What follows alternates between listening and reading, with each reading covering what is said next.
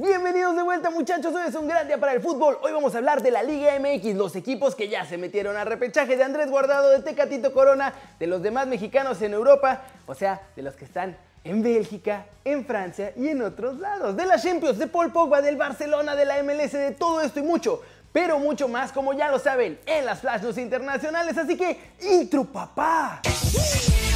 Eh, Ondas contra Atlético de Madrid. Y arranquemos con el resumen del Guardianes 2020 porque se completó la jornada del sábado y ya hay varios equipos que aseguraron por lo menos estar en el repechaje. Los Tigres, muchachos, cuidadito con los Tigres porque van en ascenso y ahora fueron capaces de acabar con el invicto de 10 partidos en casa de Cruz Azul. Además, pusieron en riesgo la clasificación directa a la liguilla de la máquina. Con goles de Diente López y André Pierre Guignac, los felinos ganaron 2 a 0. Y bueno, Tigres ya es segundo de la general, ¿eh? Cruz Azul cayó al tercero, pero aguas, aguas ahí. En Monterrey los Rayados caminando le ganaron 3-1 al Puebla gracias a los goles de Nico Sánchez, Akeloba y Funes Mori.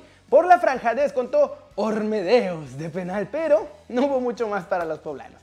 Con este resultado Rayados es sexto general y la franja se aferra al repechaje en el lugar número 12. Y ya, no hubo más partidos anoche. No, es más, en Guadalajara tampoco. ¡Maldición! Las Chivas se llevaron el clásico tapatío, muchachos, en un muy buen juego allá en el Akron. Al final ganaron 3-2, pero el marcador fue engañoso. Chivas iba 3-1 y hasta el 96 Corra hizo el segundo rojinegro. Así que la verdad nos pasaron por encima y con eso llegan a la posición 7 de la general, mientras que nosotros caímos hasta el lugar número 15. ¡Qué horror! ¿Cómo la ven? Y bueno, los primeros cuatro lugares de la tabla general, o sea, León, Tigres, Pumas y Cruz Azul, ya amarraron seguro el repechaje. Todavía pueden calificar directo, pero en el repechaje ya nadie los va a sacar, aunque pierdan todos los partidos que les quedan. Siguiente noticia, muchachos. Ricardo La Volpe analizó a Córdoba, Macías y Lainez y tiene muchísima ilusión nuestro bigotón con estos jugadores para el futuro del Tri. Mira, Córdoba yo lo vi de muy joven, no, no lo no, no, si no, no jugó conmigo es porque se me lo llevó mucho la, en la sub-20 que estaba. Me, lo llevaban continuamente. Por eso debutó Diego Laine, no debutó él, pero tiene, ojo, él tiene, ya, te juega como un cuarto volante en el, en el 4-2-3-1, te juega por derecha, te juega por izquierda. Y tranquilamente en un 4-3-3 puede ser un 8 y un 10. Tiene tiro de media distancia, tiene desequilibrio y es inteligente. Hoy para mí es uno de los mejores volantes que yo he visto. Más que Rodríguez, más de los que me hablan, de Aquino, de todos esos jugadores de León, no, no. Es más completo que yo lo veo es, este jugador. Este jugador completo porque, porque es un jugador buen pasador, tiene dinámica, tiene, tiene desequilibrio, al margen tiene desequilibrio, y tiene buen tiro de media distancia. Y le pega con las dos piernas. ¿eh? Ojo con eso, tiene los dos perfiles. No, para mí hoy es el, jugador, uff. Y Macías también, lo que pasa es que Macías, a ver, Macías destaca en un equipo que hay que admirar, yo admiro los grandes equipos que juegan bien, el buen trabajo que está haciendo Ambris, en el caso de cómo juega León, propone, sale jugando, abre bien la cancha, con un Mena, con el Menese. Eh, y Macías en ese equipo tenía, a ver, uno le tiene que tener opciones de gol. A ver, a ver si, si tu equipo llega dos veces, tres veces, yo tuve a Cardoso, claro, Cardoso destaca, pero Lucas jugaba bien para que Cardoso pero Toluca hizo 52, 53 goles en 17 partidos. Hicimos un promedio de 3 goles por, partido, hizo Toluca. ¿Eh? Son 17 fechas, hicimos 52, 53 goles, más de 3 goles por partido. El 9 necesita eso. En, en, en León lo tenía. No juega lo mismo hoy por hoy, todavía no juega igual Chivas. No juega igual entonces se tiene que tirar a las bandas, se tiene, movilidad. Ayer entró Diego Laine, te vuelve a demostrar, es un jugador, si lo saben ubicar, es un tipo Messi, chiquitito, habilidoso, explosivo, define bien. Entonces son jugadores que, que lógicamente hoy esa camada te puede dar a que México Dios quiera, por favor, que pasemos ese famoso quinto partido. ¿Cómo la ven? ¿Creen que ahora sí, con esta nueva generación, los que ya están en Europa y todo, podemos pasar ese dichoso quinto partido? ¿O quizás hasta llegar más lejos allá en el Mundial de Qatar?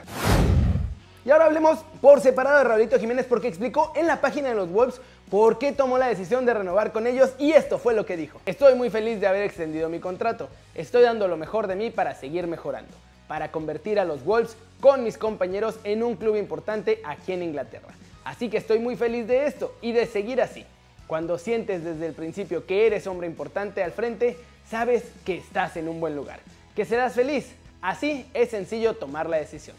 Yo estaba en mis días libres, en mis vacaciones.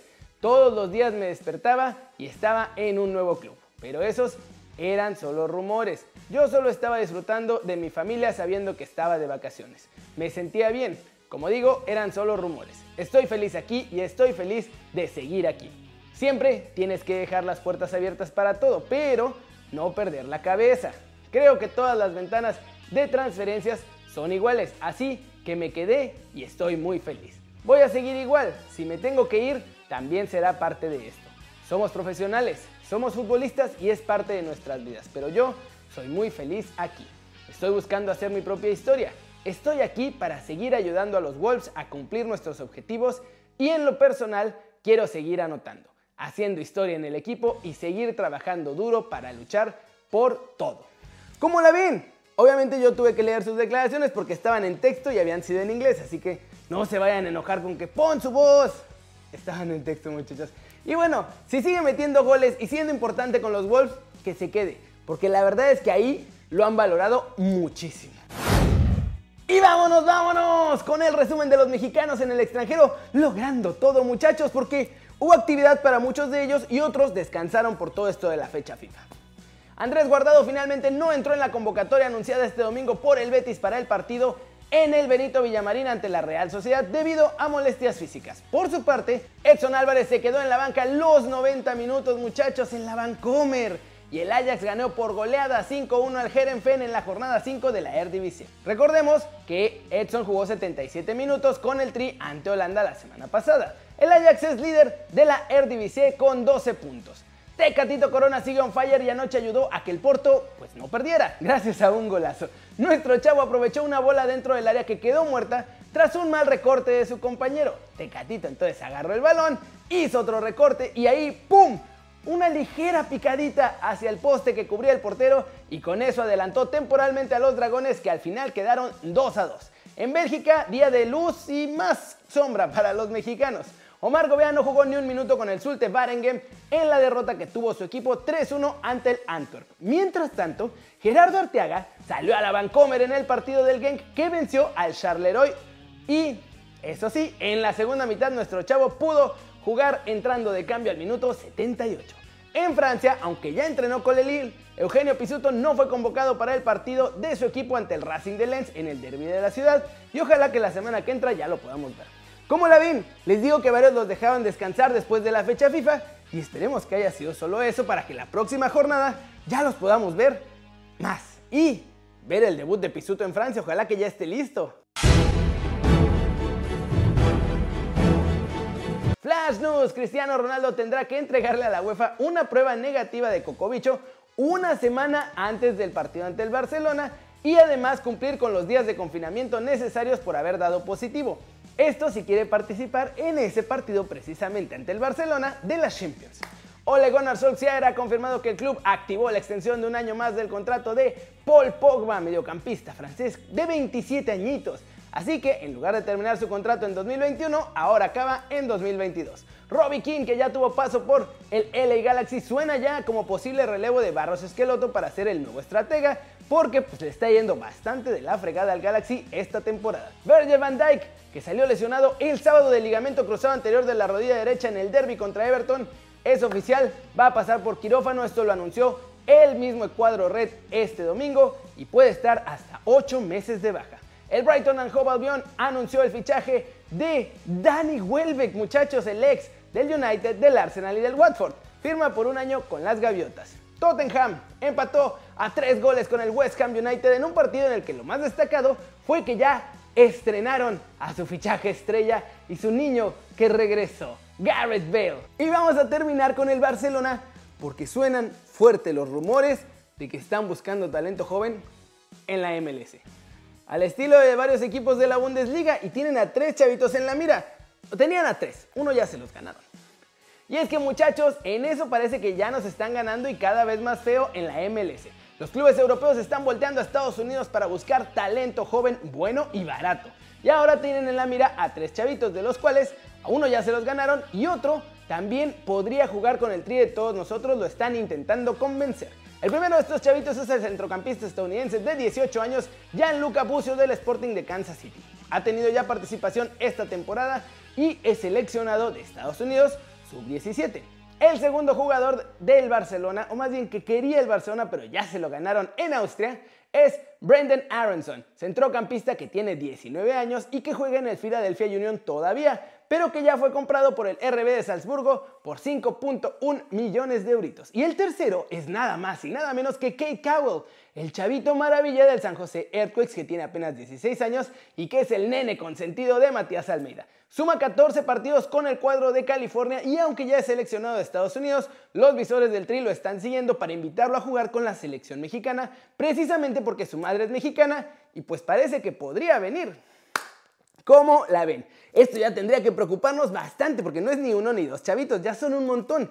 Y no es ni uno ni dos clubes europeos, son un montón los que están volteando a la MLS para fichar y ya nos dieron la vuelta re frío. Pero bueno muchachos, ojalá cambien las cosas. Y eso es todo por hoy. Muchas gracias por ver el video. Dale like si te gustó. Métele un zambombazo durísimo a la manita para arriba si así lo deseas. Suscríbete al canal si no lo has hecho. ¿Qué estás esperando? Este va a ser tu nuevo canal favorito en YouTube. Dale click a la campanita para que hagas marca personal a los videos que salen cada día, muchachos. Yo soy Kerry y como siempre, me da mucho gusto ver tu cara sonriente, sana y bien informada. Y aquí nos vemos mañana, muchachos. ¡Ay, qué pelos! ¡Qué horror! ¡Chao, chao!